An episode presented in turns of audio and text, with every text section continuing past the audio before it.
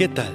Bienvenidos una vez más al devocional con el pastor Gerson González, donde día a día nos acercamos a las escrituras para conocer y experimentar el poder del Evangelio. Deseamos que seas grandemente bendecido mientras escuchamos la palabra de Dios, porque la palabra de Dios no está presa. Comenzamos. Buen día, el Señor te bendiga. En esta ocasión vamos a considerar las palabras de Robert Hawker y de nuevo otra oración nocturna. Ven Señor, siéntate conmigo después de todas las labores del día. Cierra la noche con una bendita muestra de tu favor. Recuerdo tu amabilidad pasada, la misma que me alienta a buscar una renovación de tu amor. Querido Señor, ¿No te conozco como un amigo fiel, seguro e inmutable?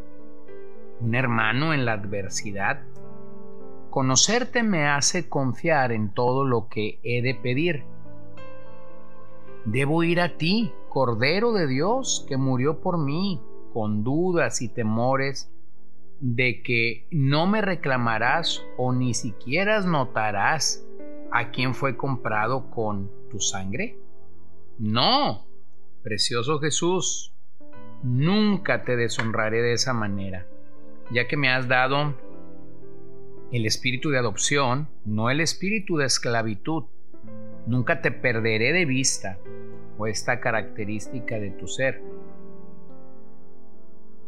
Tu amor y no lo que merecemos es lo que gobierna tu gracia para con tu pueblo. Ven entonces, Señor Jesús, en la quietud de esta tarde y muéstrate a mi corazón de manera que no le has hablado al mundo. Jesús, si tan solo hablaras, incluso susurraras en las palabras de tu sagrada escritura, sentiría todo el poder, la dulzura y la energía de sus verdades salvadoras. Una visión de tu corazón, Jesús, y el amor que tienes por los pobres pecadores ahogará todos los gritos de incredulidad, todo el ruido del mundo, todas las tentaciones del enemigo. Entonces, Señor, por un tiempo olvidaré cada pena y dolor, cada dificultad y prueba. Y entonces, ¿no huirá el tentador cuando vea mi pobre alma débil, sostenida en los brazos de Jesús?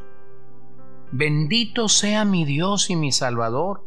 Siento tu presencia fortalecedora y confortante. Mi fe, mi fe se apodera de ti y no te dejaré ir. Eres la esperanza y el Salvador de Israel. Amén.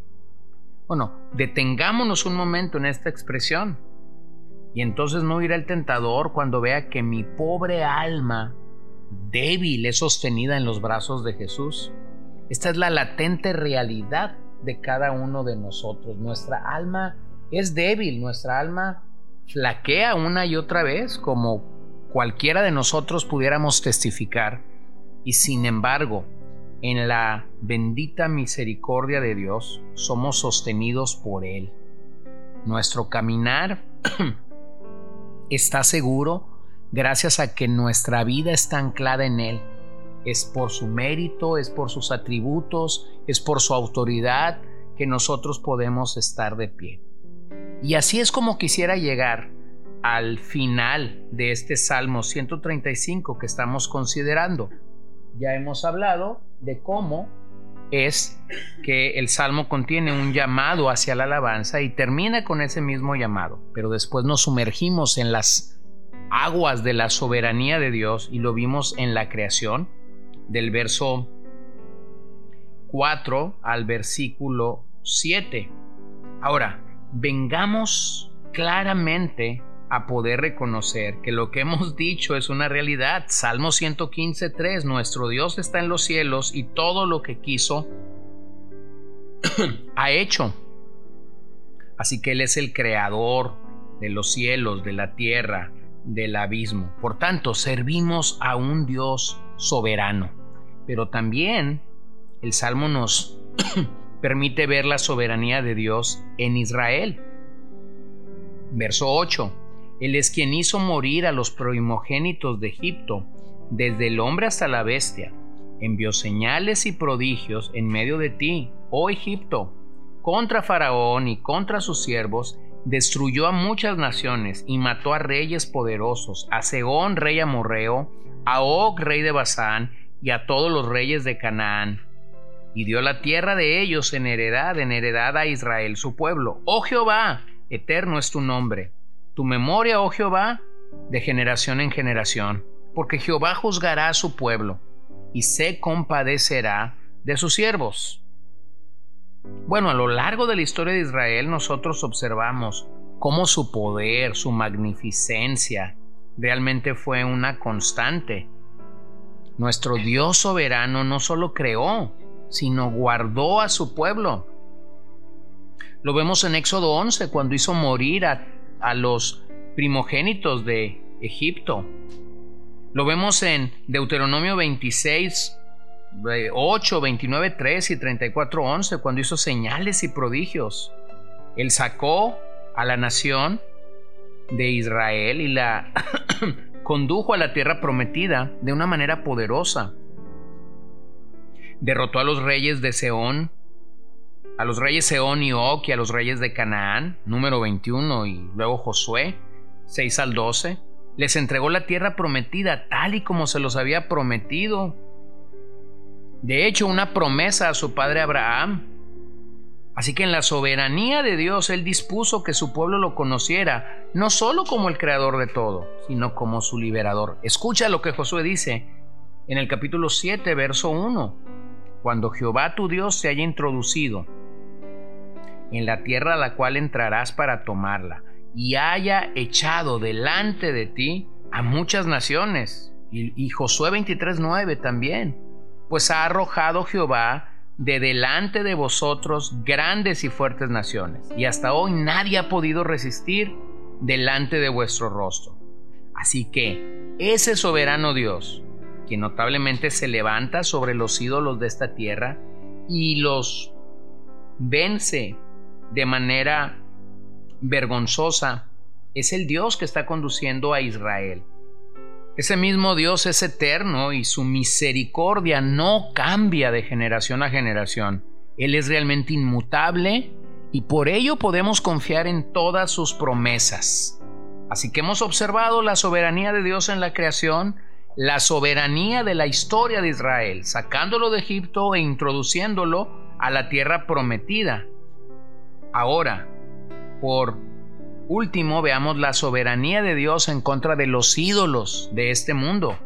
Versos 15 al 18. Los ídolos de las naciones son plata y oro, obra de manos de hombres. Tienen boca y no hablan, tienen ojos y no ven, tienen orejas y no oyen, tampoco hay aliento en sus bocas. Semejante a ellos son los que los hacen y todos los que en ellos confían. Qué maravillosa seguridad entonces la que tenemos de adorar a un Dios que verdaderamente está vivo. El Dios que servimos es singular, porque Él es soberano sobre todos. Esta parte del Salmo es similar a lo que encontramos en el Salmo 115 del 4 al 11, que de nuevo ataca la idolatría, la adoración a deidades o dioses paganos en su burla de los ídolos, es como si el salmista hiciera una sátira de los ídolos, señalando características visibles, boca para hablar, ojos para ver, oídos para escuchar, aliento en su boca, que es una referencia a respirar, lo cual es básico para vivir. Pero claramente estos ídolos no tienen vida. no hay posibilidad alguna de que ellos puedan intervenir y librar a sus seguidores como Dios mismo lo hace. Los ídolos pueden ser objetos de oro y de plata, pero de allí no pasarán. Son el producto del ingenio humano y quienes los siguen se encuentran en, se encuentran en una religión de manufactura humana. Entonces el poeta resalta que quienes los hacen son semejantes a ellos, es decir, sin valor alguno y sin la oportunidad de vida eterna. Por lo tanto, si no se arrepienten y abandonan este estilo de vida, no podrán conocer al Dios vivo y verdadero que las escrituras comunican. Los fabricantes de estos ídolos se vuelven iguales o peores que los que lo fabrican. Sin embargo, la adoración verdadera implica la renuncia definitiva a otros ídolos. Llámense como se llamen, si no son el Dios de las Escrituras, entonces el nombre que la Biblia les da a ellos son ídolos. Y la idolatría, por cierto, es un pecado grave. Terminemos el Salmo, versos 19 al 21. Casa de Israel, bendecida Jehová. Casa de Aarón, bendecida Jehová. Casa de Leví, bendecida Jehová. Los que teméis a Jehová, bendecida Jehová. Desde Sión, sea bendecido Jehová, quien mora en Jerusalén. Aleluya. Bueno, el salmista termina haciendo una reflexión. Nuestra arma frente a la idolatría pagana es simple de acuerdo al contenido del salmo la determinación de alabar al Dios soberano y proclamar su mensaje. Así que en estos últimos versos se ejemplifica en Israel, Aarón y Leví, es decir, toda la nación que Dios mismo eligió. Y finalmente los que temen a Jehová.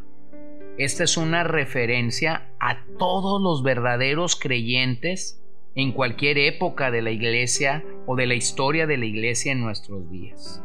Si tú temes a Jehová, entonces tú eres un verdadero creyente que se, se distinguirá por no seguir a los ídolos de esta tierra, pero se distinguirá por adorar a Dios. Eclesiastés 3:14, he entendido que todo lo que Dios hace será perpetuo. Sobre aquello no se añadirá, ni de ello se disminuirá. Y lo hace Dios, para que delante de Él teman los hombres. Así que nuestra alabanza realmente se centra en lo que Dios es y en lo que nuestro Dios soberano hace. Observa cómo a lo largo del Salmo Dios es santo, Dios es justo, Dios es soberano, Dios es misericordioso, Dios es amoroso y Dios es nuestro libertador. El pueblo de Dios debe proclamar que Dios está entronizado y claro, su derecho es hacer su propia voluntad. A Él le pertenece disponer de sus criaturas como a Él les plazca, sin la necesidad alguna de consultarnos si estamos de acuerdo con Él. Así que mi pregunta esta mañana a tu vida es, ¿confías en un Dios soberano?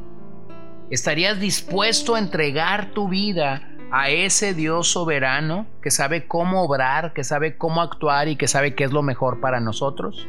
Si tu respuesta es no, entonces esta mañana yo te invito a que puedas meditar en la necesidad que tú tienes de que este Dios soberano sea el Señor de tu vida.